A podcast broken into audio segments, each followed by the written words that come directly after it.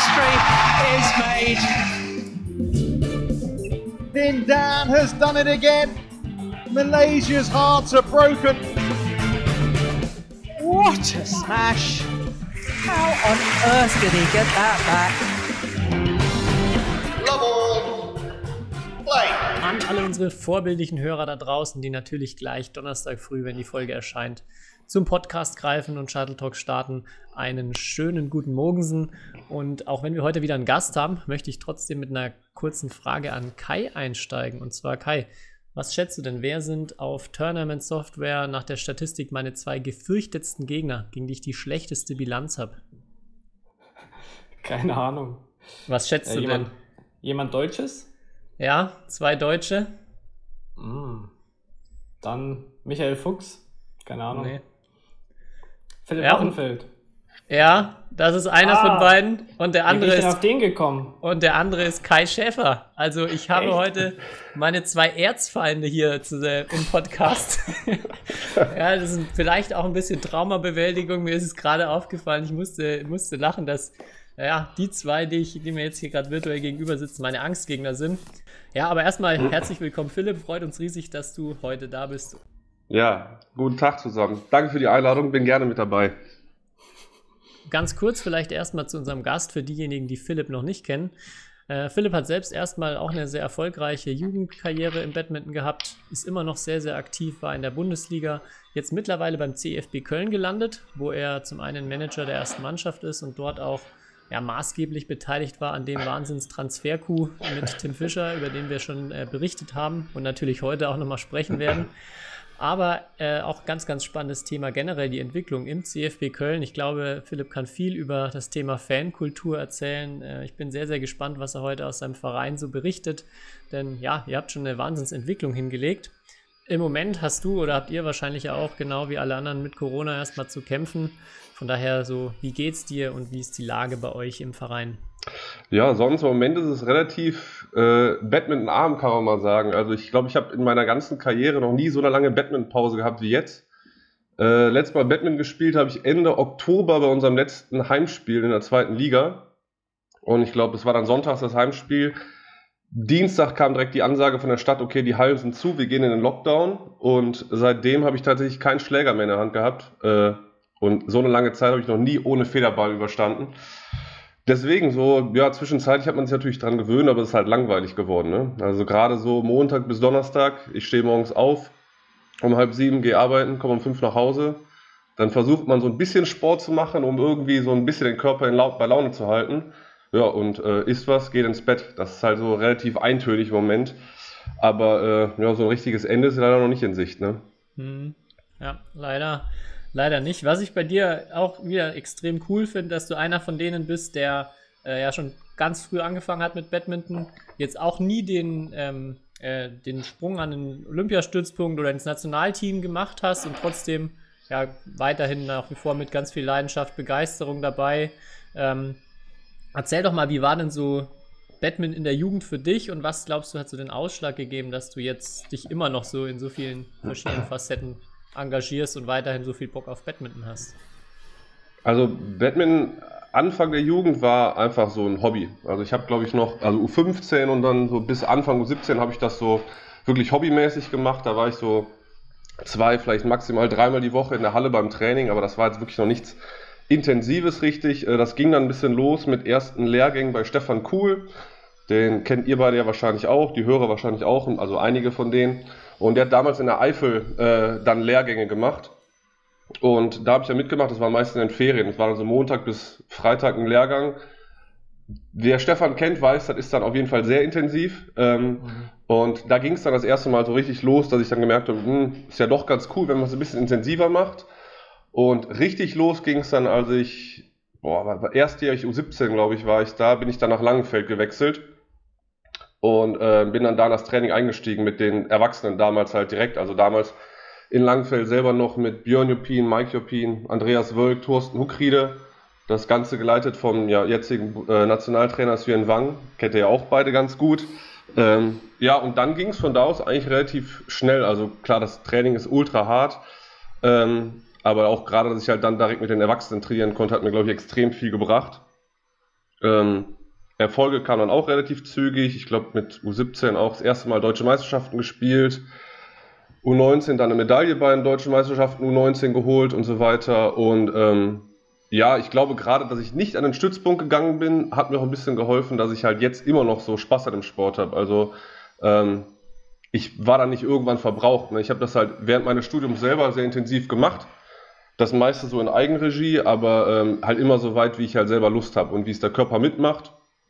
Jetzt, wenn ich, seitdem ich berufstätig bin, jetzt natürlich nicht mehr ganz so intensiv, aber man zerrt ja immer noch so ein bisschen von den Trainingsinhalten von früher und guckt halt dann das, was geht, um, sag ich mal so, äh, wettbewerbsfähig noch zu bleiben in der Liga.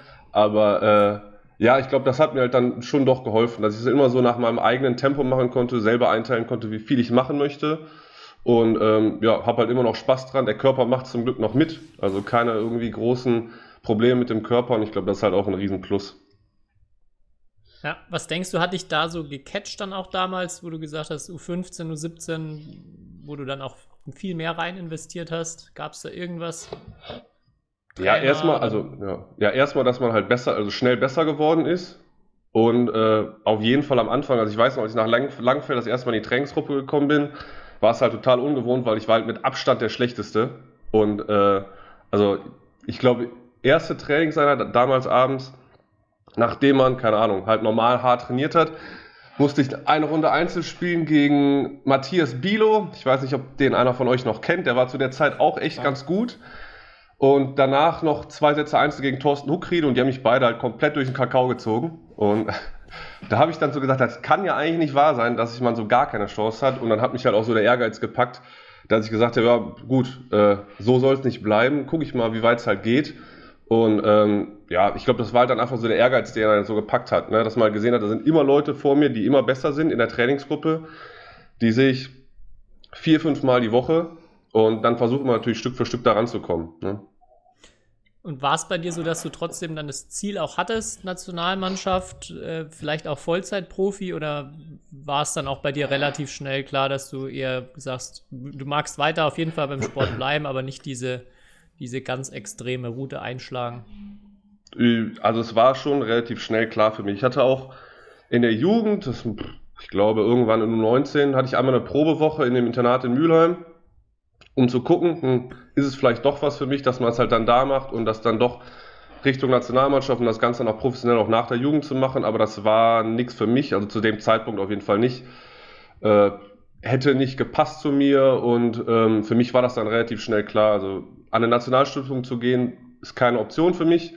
Ähm, und äh, wollte es dann einfach so in Eigenregie machen, weil ich auch wusste, ich will auf jeden Fall nach der Schule, nach meinem freiwilligen sozialen Jahr dann äh, studieren und wollte das halt dann auch ja, möglichst zügig durchziehen und nicht dann sagen, okay, ich mache das so neben des Badmintonsports oder neben des Profiseins nebenher. Und deswegen war die Entscheidung für mich da eigentlich relativ schnell klar. Ja, finde ich total spannend, weil es ja jetzt auch in letzter Zeit viele viele Spieler gab, die an den Stützpunkt gegangen sind und dann nur sehr kurz dort waren, auch ähm, sich nicht ganz zurückgezogen haben, aber viele ja dann doch gefühlt so von einem auf den anderen Tag dem Sport ein bisschen verloren gegangen sind. Mhm. Deshalb auch so die Frage, ob ähm, ja, du da vielleicht auch solchen Spielern irgendwie einen Tipp geben könntest, denn wenn jetzt jemand ähm, ja sagt, also könntest du für dich irgendwie beschreiben, so das, das war jetzt ein Gefühl oder daran habe ich gemerkt, das ist nicht, die, nicht das Richtige für mich? Boah, das ist schwierig. Also äh, ist ja auch schon ein, zwei Tage zurück jetzt, als ich die Entscheidung getroffen habe, aber ich glaube, da, da gibt es jetzt kein Allgemeinrezept. Ne? Also es, es wäre sicherlich auch cool gewesen, also wenn ich den Schritt gegangen wäre und wäre dann vielleicht auch nach Saarbrücken gegangen oder so, der ganze Trainingsumfang da, dass man halt da einfach wirklich auch noch bessere Trainingsmöglichkeiten hat, sich auch jeden Tag mit den Jungs im Training zu messen, hätte ich wahrscheinlich auch mega Bock drauf gehabt, wäre wahrscheinlich auch echt geil gewesen. Aber äh, ja, für mich passte diese, diese, die Rechnung dann irgendwie nicht so. Ne? Okay, was kann ich damit erreichen? Wo bin ich dann in zehn Jahren oder was? Und ähm, wie gesagt, Allgemeinrezept, glaube ich, gibt es da nicht. Da muss jeder so ein bisschen auf sich selber hören. Ähm, vielleicht mit ein paar anderen Leuten auch quatschen, auch Leuten, die vielleicht mit dem Sport nichts zu tun haben. Ne? Also ich habe ja damals dann auch natürlich in der Schule noch Freunde gehabt, die jetzt kein Badminton gespielt haben. Ähm, ja, einfach mal drüber reden und gucken, was haben die für eine Meinung dazu. Die einen haben gesagt, doch, mach doch, ist eine geile Möglichkeit. Äh, vielleicht schafft man es ja. Ne? Dann, keine Ahnung, wenn du dann richtig gut wirst, kannst du vielleicht mal bei Olympia spielen. wäre natürlich geil. Die anderen haben aber auch gesagt, ja, gut, dann bist du mit dem Studium vielleicht länger dran hinten oder schaffst vielleicht oder machst gar kein Studium und musst halt dann schauen, was machst du nach der Karriere.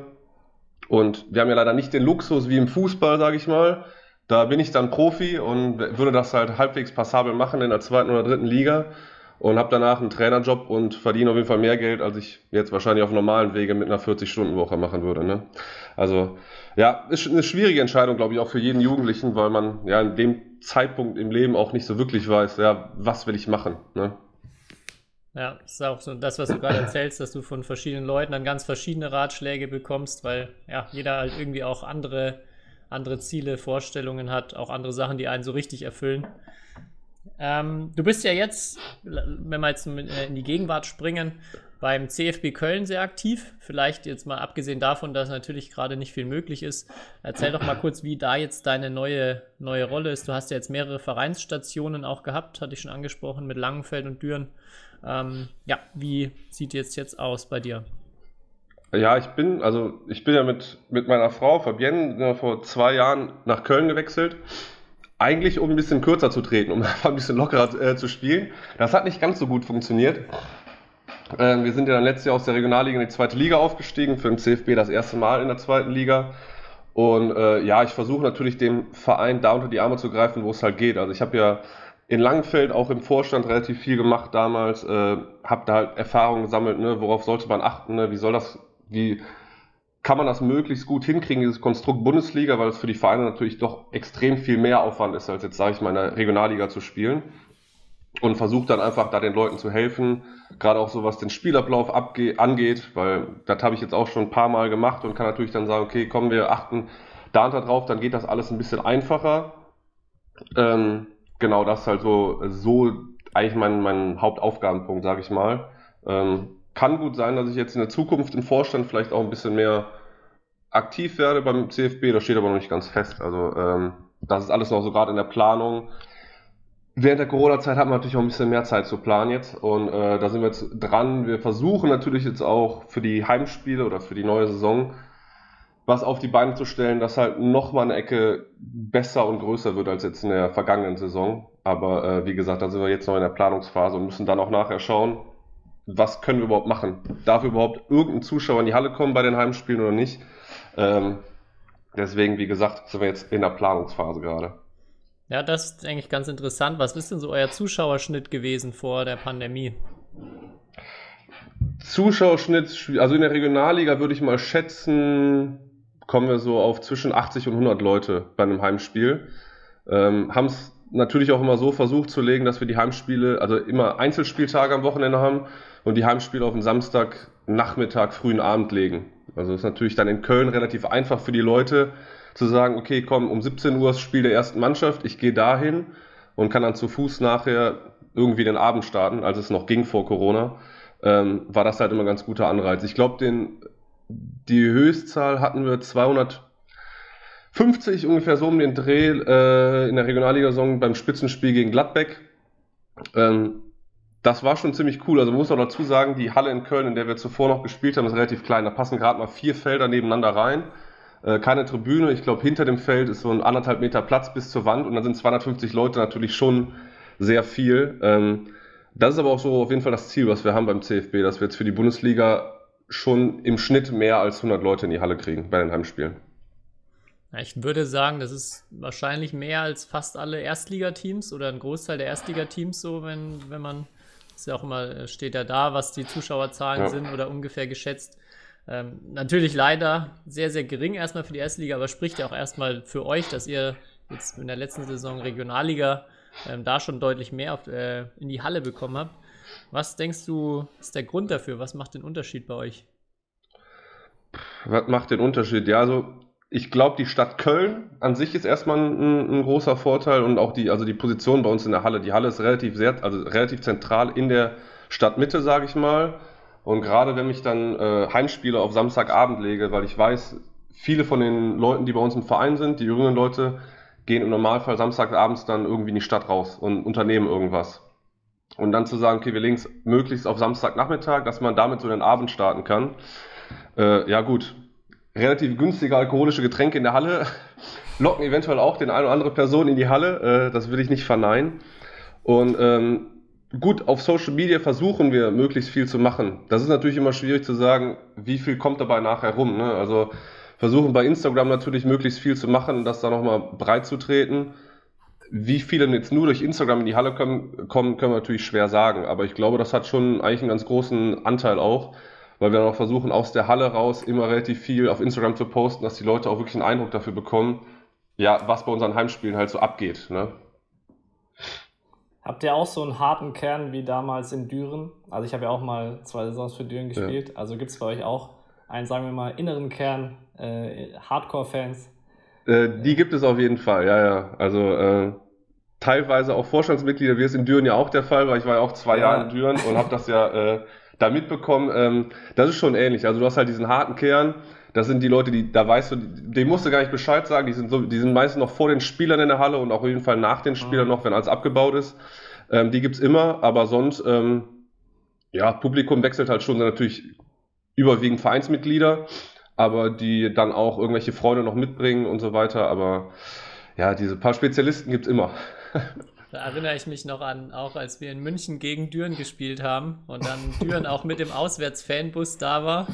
Und ich glaube, so nach dem ersten oder zweiten Spiel habe ich von der Cafeteria bei uns schon gehört, dass das Bier ausverkauft ist. Und das, hat, das ist uns noch nie passiert, dass das ausverkauft war bei einem Spiel. Aber äh, ja, da war auch extreme Stimmung von, ja, ich glaube, so 20, 25 Leuten, die aus Düren nach München gefahren sind.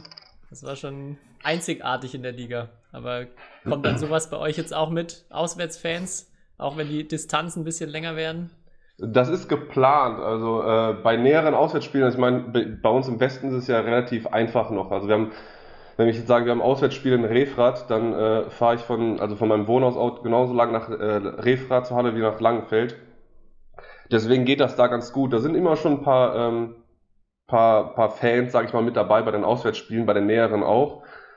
In der Regionalliga haben wir es einmal geschafft. Da haben wir sogar quasi einen kleinen Fanbus. Jetzt nicht die Ausmaße, die es in Düren hatte, dass wir wirklich so einen großen Reisebus hatten, aber es waren zwei, so zwei Neunsitzer, die halt komplett voll waren, wo dann ähm, Fans mitgekommen sind zu den Spielen. Das ist schon ganz cool. Das versuchen wir jetzt für die kommende Saison auf die Beine zu stellen, dass wir halt da den, also den Fans oder den Leuten, die mitkommen wollen, die Möglichkeit geben, dass wir sagen, okay, komm, ne, für die, für die Fahrt ist gesorgt, ihr müsst euch, also ein ne, Hotel müsst ihr dann selber tragen oder wie das auch dann aussieht nachher. Aber äh, dass wir halt diese Stimmung, die wir bei den Heimspielen haben, zumindest ein bisschen nach außen tragen können. Ne? Weil ich glaube, das ist, selbst wenn die Fans gegen einen sind, für die Spieler ist es doch immer ganz schön, wenn da ein bisschen was los ist in der Halle, als wenn da nur drei Leute so klatschend in der Halle sitzen und äh, nicht wirklich begeistert sind. Ja, das, das kann ich bestätigen. Auch da war mein Favorit damals bei Düren, äh, hat Soraya, Soraya de Wisch Eiberg noch mitgespielt und dann jedes Mal, wenn sie einen Ball fallen gelassen hat, der im Aus war, auch, egal wenn das total unspektakulär war, dann kam immer Eagle Eye Soraya in the house. und der ganze Block ist ausgetickt. Und ja, das, äh, also es hat schon echt für richtig, richtig gute Stimmung gesorgt. Würde mich freuen, mhm. wenn da wieder so ein Team nachkommt. Also wir geben alles. Ich aber, ich muss ehrlich sagen, mich hat, ich habe ja auch für Düren dann zwei Jahre gespielt und mich hat dann ein bisschen gestört, wie andere Teams damit umgegangen sind. So. Oder, also klar, manche Sprüche kann man vielleicht mit dem Fußballstadion oder so vergleichen. Die waren vielleicht halt grenzwertig oder die waren wir halt im Badminton so nicht gewöhnt. Oder die, wenn du halt so sonst in die Halle gehst am Wochenende, dann klatschen halt alle, wie Philipp eben gemacht hat, so langweilig äh, drumrum. Ähm, und das war halt ein bisschen anders. Und da sind sehr, sehr viele Teams oder Spieler drauf, also wirklich drauf angesprungen und haben sich da also erstens e-, echauffiert und zweitens sehr aus dem Konzept bringen lassen oder so. Aber äh, ja, hat mich immer irgendwie, fand ich immer ein bisschen schade, weil ähm, so, auch wenn es nur zum Beispiel in Düren so 10, 20 Leute waren, aber die waren halt mit so einer Leidenschaft dabei. Ähm, und das gibt es halt selten im Badminton. Und ja. das ist so wertvoll. Und das ist eigentlich so cool. Oder also in Düren war es extrem für mich halt zu sehen, also wie, wie die sich, wie groß die Freude war, wenn wir halt auch gut gespielt haben oder so. Und wie, also das hatte man sonst, sonst klar, meine, in meinen anderen Vereinen, meine Mutter freut sich auch, wenn ich gewinne, aber halt nicht mit so einer, mit so einer, mit so einer Leidenschaft. Und das ja. war schon, das war, das war echt cool und auch eine echt coole Erfahrung so für mich. Und das vermisse ich auch jetzt so ein bisschen bei vielen Vereinen.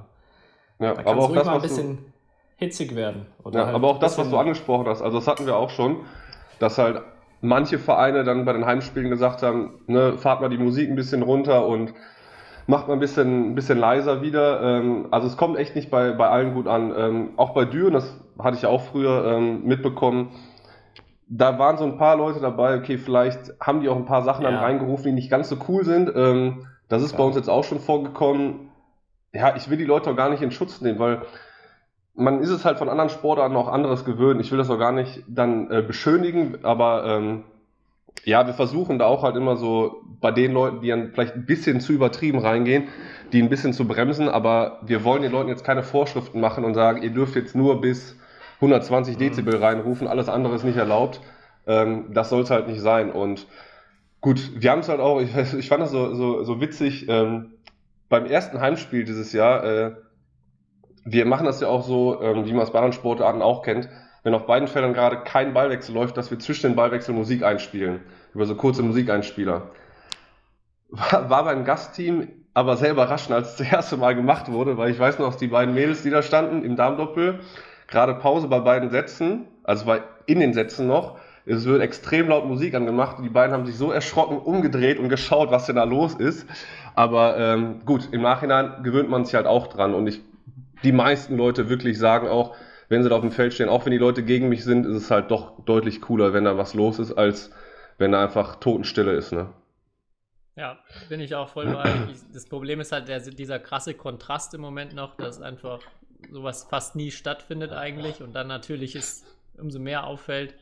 Aber ja, es muss sich natürlich in, in fairen Bahnen bewegen. Klar. Ich, hatte damals bei uns als Düren, da war immer das Gefühl, das war ausgelastet, vielleicht weil wir auch keine in Anführungszeichen Bedrohung waren und äh, in der Regel verloren haben, dann war die Stimmung natürlich auch mal ein bisschen besser und freundlicher. Aber ja, ähm, das äh, ist natürlich dann so die Frage, wo, wo zieht man die Linie? Es muss natürlich auch auf jeden Fall in einem sportlichen Rahmen noch irgendwie bleiben. Ja. Aber generell, ähm, ich glaube, etwas mehr Stimmung, haben wir auch häufiger hier schon drüber gesprochen, würde uns nicht schaden. Ja, und ich glaube halt so, also sorry, dass ich nochmal ein, eine Sache sagen muss, aber ich kann mich noch, also eines meiner, einer meiner Lieblingsmomente im Batman ist wirklich, als wir Playoff Viertelfinale auswärts in Bonn gespielt haben, wo halt 600 Zuschauer waren und da halt auch richtig mit so einem, also sowas Cooles gemacht, so richtig mit Fanclub und kamen fünf Trommeln und die ganze Zeit kamen zwischen den Ballwechseln irgendwelche Fangesänge. Ja. Ähm, und das war die, wirklich die coolste Atmosphäre, in der ich jemals Badminton gespielt habe, glaube ich. Und das war halt so ein, das war wirklich ein Ligaspiel. Und sonst ist ja vor allem auch für, vielleicht jetzt für Nationalspieler oder so halt, äh, will ich sagen, dass der Liga jetzt, äh, dass sie da alle keine Lust drauf haben, aber es ist halt nicht das beson der besondere Kick, so ein Ligaspiel sonst Ja. für uns. Und deswegen, das meine ich nur, es geht halt irgendwie auch, dass man so Spiele zu was Besonderem macht. Irgendwie. So viel dazu. Wie ist so die, die, die Fans bei euch, also jetzt vor allem, die dann da auch äh, bei einem Auswärtsspiel mal mitfahren, sind das alles welche, die selber auch spielen in Mannschaften oder ist das, kann man das gar nicht sagen, ob es da jetzt einen speziellen Typ gibt oder Background eurer Fans? Also die meisten, die meisten, die dann bei sowas mitkommen, sind natürlich auch Leute, die bei uns spielen. Äh, wir haben ja in Köln auch einen Riesenverein. Also ich kann, muss ich ganz ehrlich gestehen, ich weiß gar nicht, wie viele Seniorenmannschaften wir gemeldet haben. Ich glaube, es sind auf jeden Fall mindestens zehn. Ähm, und da sind natürlich extrem viele Leute ähm, ja mit dabei. Und was ich halt auch immer cool finde, weil ähm, die Leute kommen halt extrem gerne in die Halle, die gucken uns halt gerne zu, ne, weil die natürlich dann sehen können, okay, ich spiele jetzt vielleicht in der Bezirksliga, aber wollen natürlich dann sehen, wie es auch aussehen kann und finden das total cool, kommen auch dann gerne zu uns, äh, zum Team und reden mit uns und ähm, das finde ich halt total cool, diesen Austausch zu haben, weil man den Leuten einfach ansieht, wie begeistert die davon sind. Ne? Und das sind halt auch die, also dann so diese Hardcore-Fans, die sagen, ich finde das halt richtig cool und ich fahre jetzt am Wochenende vielleicht auch mal mit zu einem Auswärtsspiel. Aber ähm, wir hatten das auch, als wir da bei Auswärtsspielen schon waren, dass die Leute halt dann Freunde mitbringen. Ne? Dass die halt nicht nur sagen, okay, wir fahren jetzt, also nur die Leute, die wirklich bei uns in der Mannschaft sind, fahren damit, sondern die bringen dann einfach noch ein, zwei Freunde mit, denen sie erzählt haben, hör mal, das ist echt ganz cool und die Stimmung da ist auch ganz gut und dann kriegen wir so halt auch immer wieder Leute in die Halle, die wirklich zum ersten Mal da sind, was halt ganz cool ist. Ne? Ich glaube, das ist ganz oft die Herausforderung, wie man es schafft, auch mal Leute von außerhalb irgendwie an den Sport ranzubringen, dass sie dann auch zu einem Spiel gehen und nicht sagen, ja, war ganz nett, aber ähm, brauche ich jetzt nicht jedes Wochenende, sondern dann wirklich dafür auch Feuer und Flamme sind und sich dann auch freuen, wieder beim Spiel dabei zu sein. Ja. Denkst du, ähm, gäbe es irgendeine Regel vielleicht auch oder den Modus, den du irgendwie ändern würdest, wenn du jetzt auch so an Bundesliga denkst? Ähm, ja, wenn du die freie, also wenn du entscheidungsfrei dessen sagen würdest, so ändern wir das, um die Spiele noch vielleicht ein bisschen attraktiver zu machen. Gäbe es da irgendwas? Also wenn ich jetzt wirklich nicht Badminton-Spieler oder Außenstehende mit in die Halle holen möchte, dann glaube ich, ist egal, wie die Regeln aussehen.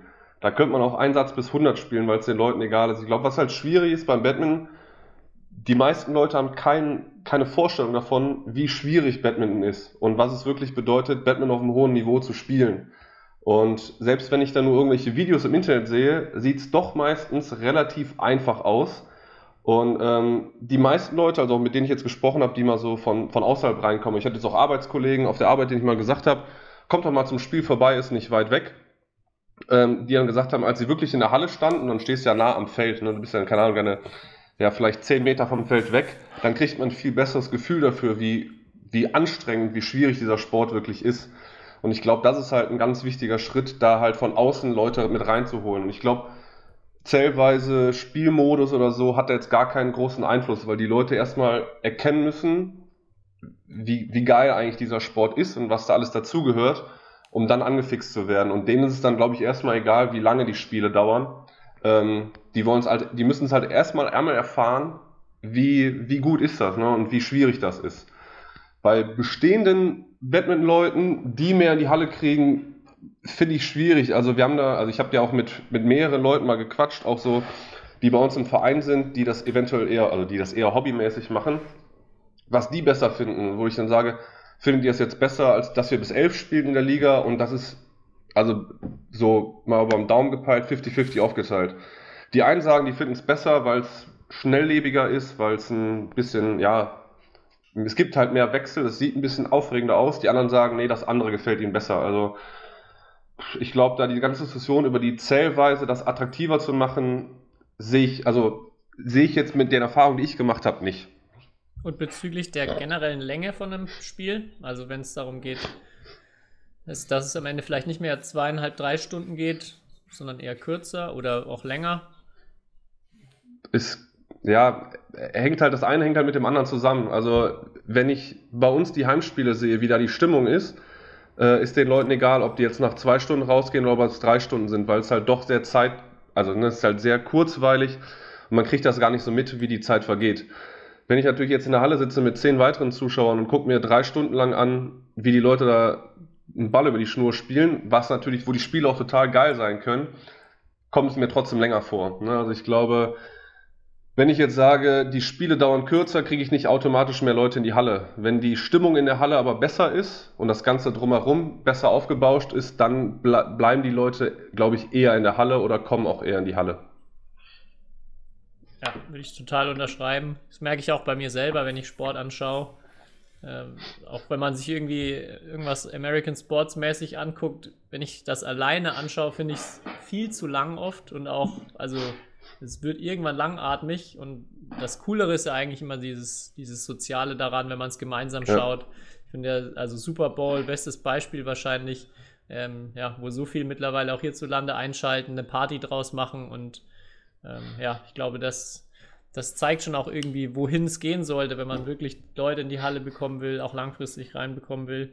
Macht ihr während der Spiele irgendwelche Events oder gibt es irgendwelche Show-Einlagen neben, neben der Musik, von der du jetzt schon gesprochen hast? Nee, also stand jetzt noch nicht. Ähm, wir hatten das mal überlegt, ob wir, also das wird wahrscheinlich in der kommenden Saison oder in den kommenden Jahren, die wir hoffentlich noch in der Bundesliga spielen, wollen wir es auf jeden Fall etablieren. Ob das jetzt Sachen sind wie, keine Ahnung, eine Verlosung oder so, also irgendwas, was man zwischendrin machen kann, ähm, das wollen wir auf Karne jeden Fall. Karneval-Tanzgruppe könnt ihr doch mal. Äh das stand schon an. Wir hätten ja dieses Jahr eigentlich äh, an, am Karnevalswochenende einen Doppelspieltag gehabt gegen die beiden Berliner Clubs. Ähm, der ist natürlich dann Corona-bedingt ausgefallen. Jetzt habe ich aber gesehen, nächstes Jahr, gemäß dem Falle, die Saison läuft der normal durch, haben wir am Karnevalswochenende wieder ein Heimspiel, Doppelheimspiel sogar. Ähm, ja, da wird auf jeden Fall was geplant. Was, darf ich natürlich jetzt nicht verraten, aber ähm, ja, müssen wir mal schauen.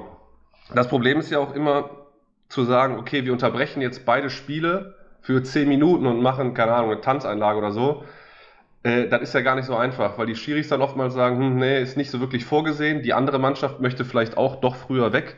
Ähm, deswegen ist das schwierig. Wir hatten das auch schon mal geplant, vor dem Spiel zu machen. Also, dass wir halt sagen, okay, keine Ahnung, 16 Uhr Spielbeginn und um 15.40 Uhr gibt es halt irgendeine Aufführung, dass man Zuschauer schon vorher in die Halle kriegt. Aber ja, das sehe ich, glaube ich, auch schwierig, weil die Leute dann nicht sagen, okay, ich gehe jetzt für, sag ich jetzt mal, die Tanzaufführung oder so, 20 Minuten früher in die Halle. Ne? Also da diesen Spielablauf auch wirklich komplett in der Mitte mal zu teilen, zu sagen, okay, wir machen jetzt eine Pause, um irgendwas aufzuführen, äh, ist halt schwierig. Ne? Ja, kann dann auch, wenn die Spiele genau unglücklich laufen, dass dann Ewigkeiten nur ein Spiel läuft und man genau. dann darauf warten muss, kann natürlich dann auch ein Problem sein. Der, der Gedanke, auch vielleicht auf fünf Spiele zu reduzieren, der kommt bei mir immer wieder und man macht alles auf einem Feld, was dann aber wahrscheinlich halt nochmal oder im Endeffekt nochmal zu einem längeren Spiel führen wird, wenn man die, die Sätze nicht verkürzt. Das würde aber sowas halt leichter machen schon mal, dass man sagt, man macht zwischen Spiel 2 und 3 irgendwie kurzes Event. Aber ja, dieses Problem, glaube ich, das haben alle Vereine. Ich glaube, viele überlegen, was könnte man zwischendrin machen. So richtig eine Pause hat man halt einfach nicht wie bei anderen Sportarten. Ja, das ist halt wie beim Fußball so, wo du eine Halbzeitpause hast oder bei den anderen Sportarten, wo du, keine Ahnung, eine Halbzeit oder mehrere Viertel hast oder so, ist natürlich immer einfacher, irgendwas einzublenden. Ähm, also, was bei uns halt wirklich ganz gut funktioniert, ist mit der Musik. Ne? Also, diese kleinen Einspieler von der Musik zwischendurch, die beleben einfach die ganze Halle. Ne? Also, klar, die Deutschen sind natürlich die Rhythmusmonster schlechthin. Die klatschen dann wie wild mit. Ihr kennt das von der deutschen Meisterschaft, wenn zum rhythmischen Klatschen aufgerufen wird. Aber, ähm, ja, das hilft halt schon einfach für die Stimmung so ein bisschen, ne? weil für die Leute ist es ganz gut. Ähm, inwiefern das mal noch erweitern kann, ja, müssen wir mal schauen. Wir haben natürlich in Köln dann wieder den Vorteil, wir haben halt auch viele Einspieler von Karnevalsmusik einfach, ne, die halt gut reinpassen.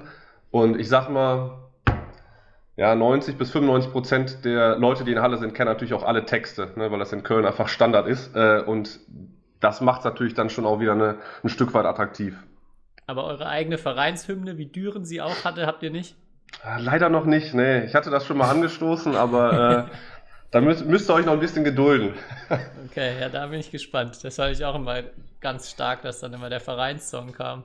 Ja, ich glaube, die Düren-Hymne habe ich auch noch irgendwo auf dem PC, die konnte ich auch mal komplett auswendig. Was ist so die Vision bei, bei euch im CFB Köln? Oder habt ihr so eine langfristige Vision auch gemeinsam, wo ihr sagt, da soll es hingehen in den nächsten Jahren? Ähm, also langfristig gesehen, sportlich gesehen, wollen wir uns natürlich in der Bundesliga etablieren. Ähm, ich hatte das jetzt letztens auch schon mal irgendwo gesagt, jetzt zu sagen, wir versuchen jetzt innerhalb der nächsten ein, zwei Jahre in die erste Bundesliga aufzusteigen, ist noch ein bisschen vermessen. Dafür ist die, sag ich mal, die Basis bei den unteren Mannschaften noch nicht, noch nicht gut genug. Also wir haben jetzt die zweite Mannschaft in der Verbandsliga, die ja, eventuell mit ein bisschen Glück aufsteigt in die Oberliga noch. Ähm, die Saison wurde ja auch abgebrochen bei uns. Ähm, aber da ist noch der Unterschied zu groß. Also jetzt zweite Bundesliga, Verbandsliga als dass man dann sagen kann, okay, ne, in der zweiten Mannschaft hat man so einen Unterbau für eine, für eine Erstligamannschaft vielleicht, dass im Falle eines Falles oben auch mal ausgeholfen werden kann. Ich meine, Kai, du kennst es ja auch noch aus Dürener, Dürener Zeiten, wenn in der ersten Liga äh, irgendwer mal verletzt war oder nicht konnte, dann ähm, wurde er nicht so stark aufgestellt dann von unten. Und ähm, ja, ich denke mal, auf lange Sicht, das ist auf jeden Fall das Ziel, dass wir halt versuchen, die untere Mannschaft noch hochzuziehen, uns sportlich in der ersten Liga zu etablieren und äh, der Matthias Thiele, der bei uns das Marketing überwiegend im Verein macht, der hat halt so gesagt, diese Vision ist so, das FC St. Pauli in der Batman-Bundesliga zu werden. Na, also wirklich so ein Verein, der so Tradition mitbringt, der vielleicht nicht überall gemocht ist, aber doch die Außenstehenden eigentlich immer sagen, okay, auf St. Pauli wissen wir wenigstens, da geht es immer ab. Ähm, und ähm, gut, wir wollen nicht jetzt immer auf und absteigen wie St. Pauli vielleicht, aber dass wir uns in der ersten oder der zweiten Bundesliga erstmal etablieren und äh, wo es dann sportlich nachher hingeht, werden wir sehen. Ne? Also da ist jetzt nicht das klare Ziel, wir sind 2030 deutscher Mannschaftsmeister. Das, äh, das ist es noch nicht. Und so vom Trainingsumfeld, also du bist es ja auch aus Langenfeld, aus deiner Zeit da gewöhnt, das war ja damals für einen Verein extrem professionell, dadurch, dass Schweren ja. da war und das war ja, äh, ja, das lief ja auf äh, sehr, sehr hohem Niveau da alles ab. Habt ihr da irgendwas geplant, also da das Angebot zu erweitern oder irgendwie wollt ihr da professioneller werden oder wie sieht es da überhaupt aktuell aus? So. Also da war jetzt auch die Idee, dass wir das ähm, in den nächsten Jahren schrittweise, sage ich mal, ein bisschen professionalisieren.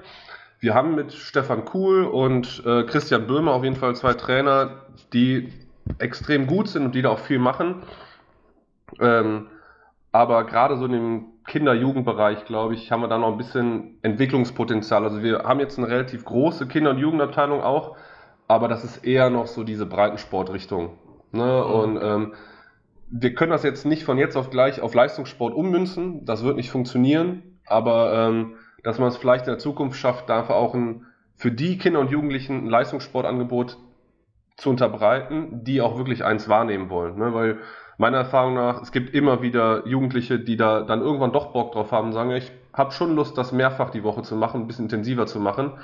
Aber ähm, da haben wir jetzt noch nichts Konkretes zu. Im Erwachsenenbereich genauso. Also wenn es jetzt normale, normaler Turnus ist, äh, hätten wir halt dienstags unter der Woche mal Training beim Stefan Kuhl.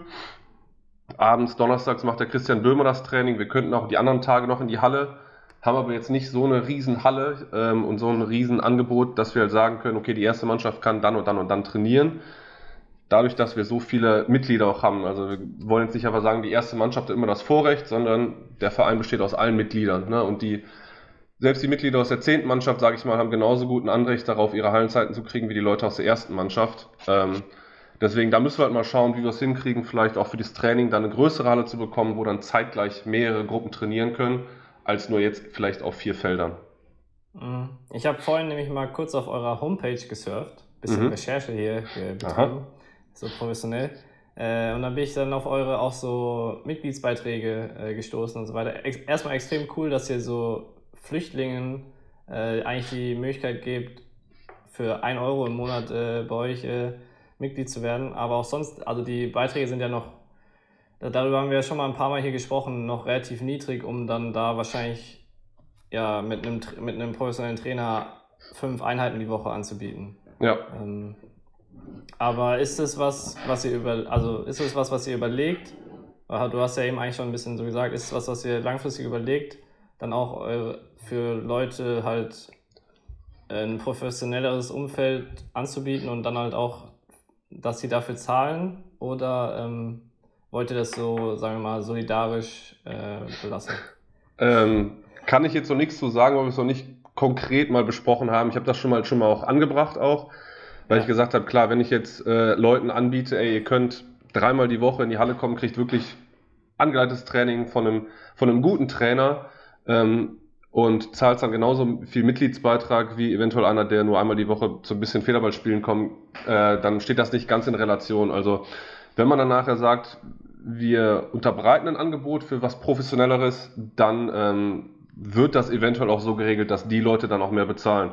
Meiner Erfahrung nach sind die Leute auch immer gewillt dann, wenn die sagen, ich möchte das jetzt wirklich auch machen, dann sind die auch bereit dazu, mehr zu bezahlen. Im Moment ist es halt so geregelt, dass ähm, bei dem wirklich angeleiteten Training bei dem, also wenn wir dann dienstags beim Stefan Kuhl zum Beispiel sind, dass man dann, je nachdem wie oft man im Training ist, ähm, mehr Geld, also äh, Ballgeld bezahlt oder nicht. Also es wird dann quartalsweise noch bei den einzelnen Leuten abgerechnet, um das so ein bisschen zu kompensieren. Aber ähm, wie gesagt, wir werden jetzt versuchen, einen Plan aufzustellen, wie wir es in den nächsten Jahren angehen, um dieses ganze Angebot ein bisschen professioneller zu machen. Ob das dann monetär auch so geregelt wird, werden wir dann sehen. Mhm. Ey, dieses mit den Ballkosten, jetzt wo du es sagst, ist ja immer extremer Kostenfaktor, oder? Ja. So, weil ich sehe, also gut, wir trainieren ja hier zweimal am Tag, aber was ich, wenn ich sehe, wie viele Bälle wir halt äh, verbrauchen, aber und dann weiß halt auch, dass es in, als ich ganz jung war, ähm, schon irgendwie Vereine gab, wo man halt auch äh, seine Bälle selber bezahlen musste. Ähm, und das ist ja jetzt nochmal, die Preise verdoppeln sich ja oder alle fünf Jahre so gefühlt für so eine mhm. Rolle. Ist ein extremer Faktor, finde ich. So, oder? Ja, auf jeden Fall. So? Ja, also ich merke das ja auch, äh, wenn wir dann beim, beim Stefan im Training sind und keine Ahnung, haben wir eine Trainingsgruppe von vielleicht 10, 12 Leuten und wir zerhacken da auch so viele Bälle, das ist halt immer Wahnsinn, ne? Und wo ich dann auch, also keine Ahnung, ich bin dann, was das angeht, eigentlich doch immer relativ sparsam. Also wenn ich jetzt sage, okay, wir sind im Training und ich mache irgendwie ein Trainingsspiel, dann darf der Ball am Ende auch ruhig mal gut gebraucht sein. Ne? Solange er noch irgendwie eine passende Geschwindigkeit hat und nicht ganz eirig fliegt, dann geht der noch. Aber ähm, auch da geht halt super viel an, geht dann mega viel drauf. Also das lässt sich nicht ver verneinen. Ne? Das ist schon ein Riesenkostenfaktor. Und wie du gesagt hast, die Bälle sind so extrem teuer geworden. Also äh, das ist schon, schon happig. Ne? Was ich noch auch auf den Zettel geschrieben hatte, weil äh, es interessiert mich einfach, du bist jetzt mal jemand aus der zweiten Liga Nord und ähm, ich war lange Zeit immer, äh, ja, zweite Liga Süd hatte da immer so den Eindruck, ähm, es gibt irgendwie ganz viele Teams, die nicht aufsteigen wollen. Also es war ja auch immer so, dass es immer so das Problem war, zweite Liga Nord gab es dann keinen Aufsteiger oder es gab eh schon ganz viel äh, zweite Mannschaften, also wo die mhm. Reserve quasi dann schon in der zweiten Liga ist vom Erstligateam. Ähm, wie siehst du so die, die zweite Liga Nord ähm, auch, auch für die Zukunft? Denkst du, es wird sich ändern mit jetzt, dass es da auch mehr Teams gibt, die aufsteigen wollen? Oder auch generell, wie siehst du das mit den zweiten Mannschaften in der zweiten Liga? Also, dass es sich ändert, dass mehr Leute aufsteigen wollen, glaube ich, wird sich nicht so schnell ändern, weil der Leistungsunterschied zwischen zweiter und erster Bundesliga ist einfach enorm. Also, ich glaube, kein Team, gut, Dortmund vielleicht jetzt mal ausgenommen, ihr habt euch ja jetzt schon vergangene Saison also gut verstärkt, aber wenn ich jetzt in der zweiten Liga Nord gucke, mir die Teams angucke, wüsste ich da jetzt kein Team, was wirklich konkurrenzfähig in der ersten Liga wäre. Und ähm, da diesen Unterschied zu machen, dann ist natürlich auch immer schwierig, was, also wie willst du es als Verein angehen? Wenn ich jetzt in der zweiten Liga Nord gut stehe und nachher aufsteige und dann aber sagen muss, um in der ersten Liga standzuhalten, muss ich so ungefähr das halbe Team auswechseln. Ist halt dann auch immer eine, eine irgendwie eine, so eine scheiß Botschaft an den Verein wirklich. Ne? Und bei uns in dem Fall wäre es halt auch ganz extrem, weil die Leute ja in die Halle kommen und die kennen die Leute, die kennen die Leute, die da spielen. Wenn ich jetzt sage, okay, nächstes Jahr ist fast keiner aus der Mannschaft mehr da, da sind dann nur noch irgendwelche anderen Leute, die noch keiner kennt, glaube ich, ist das halt für die Zuschauer einfach schwierig. Ähm, Thema zweite Mannschaft in der zweiten Liga sehe ich halt auch immer kritisch, weil das finde ich auch manchmal das Leistungsgefüge in der Liga an sich ein bisschen verschiebt. Weil es kann sein, du kommst zu einem Spieltag, spielst gegen eine zweite Mannschaft und an dem Wochenende hat die erste Mannschaft nichts und alle, die können aus der ersten Mannschaft, gehen noch in die zweite Mannschaft und man wird komplett weggebügelt und die spielen dann zwei Wochen später gegen vielleicht einen direkten Konkurrenten von einem und die erste Mannschaft spielt parallel und tritt mit einem komplett anderen Team an. Und das habe ich halt immer schon irgendwie kritisch gesehen. Ähm, ist natürlich für die Mannschaft in der ersten Liga wichtig auch, dass sie die zweite Mannschaft so hoch haben, ne, weil gerade mit diesem Unterbau ist es halt dann natürlich einfach, ein Team vernünftig aufzubauen, in der ersten Liga zu halten. Aber für den Spielbetrieb in der zweiten Liga sehe ich es halt immer eher kritisch. Auch da finde ich das Zuschauerthema wieder schade. Also ich kann es mir gut vorstellen, dass dann auch bei den Spielen der zweiten Mannschaften im Norden viel weniger nochmal los ist oder es noch viel schwieriger ist, Leute in die Halle zu bekommen. Weil man ja immer so, ja, wir haben ja auch eine Erstligamannschaft im Verein. Ja. Ganz, also im Süden merkt man es ja bei Bischmesheim auch, dass da dann, ähm, ja, es einfach eine zweite Mannschaft immer brutal schwer hat in der Hinsicht. Und wenn dann, ich glaube, vier Teams sind ja, glaube ich, oder vier zweite Mannschaften sind ja in der zweiten Bundesliga Nord. Ja, ähm, kann sein. Dann sind da natürlich auch viele Spiele, die mit wenig Zuschauern wahrscheinlich stattfinden. Oder mit ja. weniger, als es, als es vielleicht möglich wäre, ja. Aber du hast es gesagt, genau das, es gibt auch Argumente dafür. Düren hatte keine zweite Mannschaft in der zweiten Liga und hat deshalb häufig dann ja, wenig Ersatz gehabt, ne? Ja, den Bierbart aufgestellt. Auf den Bierbart. Ja, gut. Michael Pütz war ja nachher ein erfahrener Erstligaspieler. Ich glaube, der hat fast mehr Erstliga-Einsätze als ich. ah, das, das, da suchen wir mal die Statistik raus. Wie viele ja. Einsätze Na, ich, ich, ich, ich, hoffe, ich habe noch ein paar mehr Einsätze. Meine erste Erstligasaison liegt ja schon ein bisschen zurück, aber äh, Michael Pütz, wie gesagt, mittlerweile erfahrener Erstligamann, als Schiedsrichter und als Spieler. Philipp, was, was war das verrückteste Heimspielerlebnis, was du bisher bei Köln hattest? Äh, wir hatten Flitzer in der Halle. Zwei. Nein. Ja, sehr.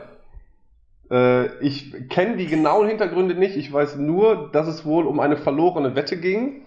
Ich weiß den Wetteinsatz nicht. Und äh, es war nach Beendigung des letzten Spiels sind zwei junge Herrschaften, so wie Gott sie schuf, einmal quer durch die Halle gelaufen. Bei 150 Zuschauer in der Halle ungefähr. oh, okay. Und kam, kam zum nächsten Spiel dann äh, 250 oder kamen dann nur noch 50 und waren abgeschreckt? Ich glaube, der Rekord war danach irgendwann. Es war nicht das Folgespiel, Oh, aber es kam, deswegen. also es, hat die Leute nicht abgeschreckt, sagen wir mal so. Äh, Sex Also vielleicht auch ein, Shoutout an alle anderen Vereine, vielleicht mal auch sowas versuchen. Wurde er dann auch brutal von Securities gestoppt und zum Boden geknüppelt. Nein, leider nicht. das wäre vielleicht auch was gewesen. Fürs nächste Mal. Das wird bestimmt nochmal vorkommen bei uns. Ja, genial. Ich hatte, ach, das habe ich noch, habe ich ganz vergessen vorhin. Ich habe die Woche eine Doku gesehen, ähm, wo es über Tailgate-Partys ging, also was vor allem auch in Amerika vor, vor Footballspielen auf dem Parkplatz, was dann da zu, so zugeht und dass da eigentlich so das Hauptevent häufig stattfindet. Ähm, und vielleicht wäre sowas auch mal so eine Idee, dass man, dass man versucht, vor der Halle ähm, noch Events, noch ein Event zu veranstalten. Das, das krasseste war irgendwie in einem College-Spiel in Florida. Da kommen die, die Leute vier Tage vorher und sind dann sind 200.000 Leute vier Tage lang vor diesem College-Spiel auf dem Parkplatz zugang. Also das, das sind Dimensionen, ähm, ja. Vielleicht ist es ja das, einfach das Barbecue vor der Halle, was so den Ausschlag gibt. Ja, dafür müsste man vielleicht die Saison mal ein bisschen in Jahreszeiten legen, wo es ein bisschen wärmer ist. Also so ein Barbecue im Dezember ist halt immer schwierig. Aber die, die Idee ist vielleicht gar nicht schlecht. Ja, oder wir spielen die Bundesliga einfach in Dubai oder in Katar. Es ist für mich in Ordnung. Also wenn, die, wenn die Bundesliga dann für die Flugtickets sorgt, dann, dann bin ich dabei. Okay, letzte Sache, wenn wir schon bei Größenwahn sind. Wir haben noch gar nicht über euren Transfer gesprochen. Tim Fischer ist bei euch. Ähm, natürlich müssen wir noch ein Wort drüber verlieren. Natürlich. Und du hast es schon gesagt, ihr habt äh, ja ganz, ganz viele ähm, ja, ortsansässige Spieler und wo das, das euch auch wichtig ist, dass ihr da ähm, den Bezug immer zu den Zuschauern auch habt. Jetzt habt ihr da einen so einen Megastar euch reingeholt. Meint, meint ihr, also natürlich, der bringt viel mit, aber könnte das auch so das ganze Gefüge ein bisschen zerreißen dann? Nee, überhaupt nicht. Also ich meine, Tim Fischer ist ja keine unbekannte Personalie bei uns in Köln. Also auch die Zuschauer kennen ihn schon, weil äh, Tim war schon häufig bei, bei Heimspielen bei uns auch zu Gast und ähm, er wird ja natürlich auch mit dem Team schon gesehen, auch schon vorher. Und ähm, ich glaube ganz im Gegenteil, also er wird sich ja nahtlos in das Team einfügen, seine Qualitäten in der dritten Halbzeit besonders hervorheben und ähm, nee, ich glaube, der wird sich ja wirklich 1A einfügen. Ja, also da muss ich wirklich auch nochmal ein großes Lob an euch aussprechen. Genau sowas brauchen, glaube ich, auch, brauchen wir viel häufiger, dass äh, ja mit, mit einem Augenzwinkern und einem Schmunzeln vielleicht so Nachrichten verkauft werden, auch mal ein bisschen breiter getreten werden, als sie, als sie sind. Ähm, ja, fand ich sehr, sehr gut, was da die letzten Wochen ähm, passiert ist. Und natürlich, dann habe ich mich riesig für euch gefreut, dass, es, dass der Sensationsstil dann auch unter Dach und Fach gebracht wurde. Ja, wir waren auch froh. Als wir endlich die Unterschrift hatten, waren wir sehr froh. nee, aber da kann ich auch nur, also an alle Vereine auch nochmal ne, nur sagen, macht einfach so. Also ich meine, das ist wirklich eigentlich wenig Aufwand, sowas zu machen. Man findet immer irgendwie ein, zwei Leute im, in einem Verein, die auch keine Scheu haben, sich vor eine Kamera zu setzen und dann da ein bisschen was reinzulabern. Und ähm, ich glaube, man kann da schon mit echt wenig auch relativ viel erreichen. Auch die Resonanzen, die wir bekommen haben, jetzt nach der ersten Pressekonferenz, nach der zweiten, die waren halt echt, echt groß. Die Leute haben sich auch mega amüsiert, was ja eigentlich der Hauptpunkt dieser ganzen Pressekonferenz war. Also wir wollen natürlich auch immer so ein bisschen News auch verbreiten, die so auch den CFB angehen. Aber äh, im Überwiegend soll es ja auch ein bisschen Spaß sein. Und ähm, ja, also alle, die es hören, einfach mal versuchen nachzumachen. Macht, ihr dürft es auch gerne genauso machen wie wir oder überlegt euch was Neues. Aber es ist eigentlich mit wenig Aufwand kann man da schon echt coole Sachen machen. Definitiv, ja. Okay, Kai, hast du mittlerweile, ist dir eingefallen, was Hannas Frage aus der Fragenkette war? Natürlich nicht. Philipp, ich weiß nicht, ob du, wie, wie äh, häufig du zuhörst und ob du vielleicht sogar die Frage schon weißt. Die Frage habe ich nicht gehört. Nee, ich habe, glaube ich, nachdem wir über den Transfer von Tim Fischer gesprochen haben mit der, Hanna, äh, der Folge von Hanna, habe ich, glaube ich, ausgemacht. Ja, wir haben ähm, mit Hanna auch in der Folge nochmal kurz, oder ich hatte sie nochmal angerufen und nachträglich gefragt, weil wir, weil wir es auch in der Folge vergessen haben. Mhm. Es ist ein wirklicher Knaller. Ähm, wir haben eigentlich gesagt, wir brauchen jetzt einen Gast mit besonders großen oder kleinen Füßen, damit die Antwort auch spektakulär wird. Haben wir jetzt nicht drauf geschaut, denn Hanna wollte wissen, was ist die Schuhgröße von dir? 43. Europäische Größe. Okay, also ja, das ist sehr durchschnittlich die Antwort. Tut uns leid, Hanna, dass wir da keinen, keinen ähm, ja, besseren Gast bezüglich Schuhgröße auftreiben konnten. Aber jetzt Sorry, hast du Hanna. natürlich, jetzt hast du natürlich die Möglichkeit, eine noch spektakulärere Frage zu stellen. Eine noch spektakuläre Frage. Ich hatte mir nur eine ernste Frage überlegt. Das ist natürlich scheiße. Nee, du, kannst, du kannst sehr gerne du kannst auch eine ernste Frage stellen. Frage. Wir stellen hier eh viel zu viele Schwachsinnsfragen. Ja.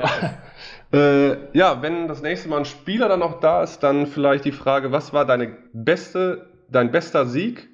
Also wirklich nur auf einen festlegen, was war dein, dein geilster Sieg in einem einzelnen Spiel, also kein Turnier, sondern einfach nur ein einzelnes Spiel und dann gleich bedeuten, was war deine schlimmste Niederlage? Mhm.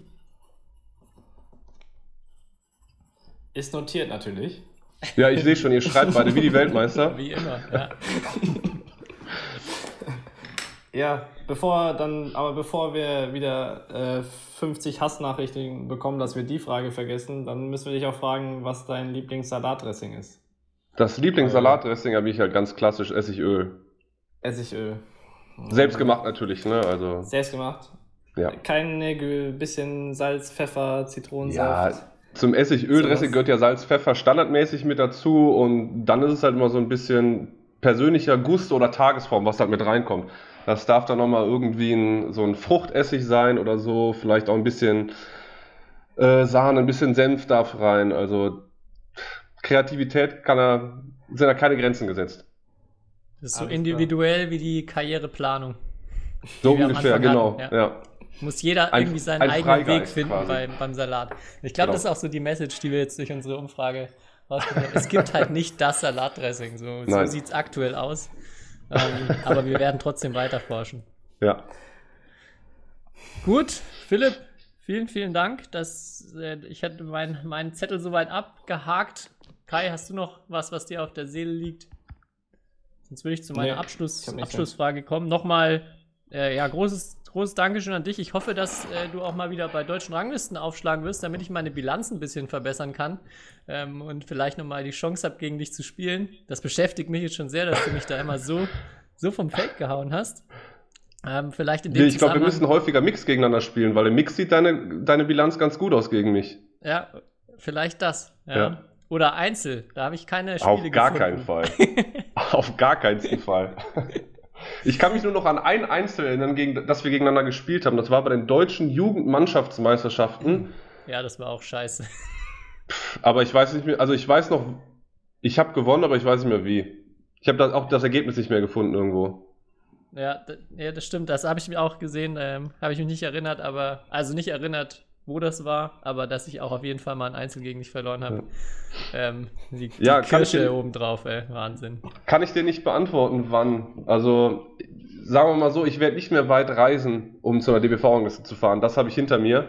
Okay. Aber letztes Jahr war ich ja auch in Bonn, aber das ist eigentlich nur so spaßtechnisch ja. gewesen. Ähm, ja, vielleicht nur irgendwann laufen wir uns wieder über den Weg. Ich hoffe doch. Da ja. abschließend dazu meine letzte Frage immer.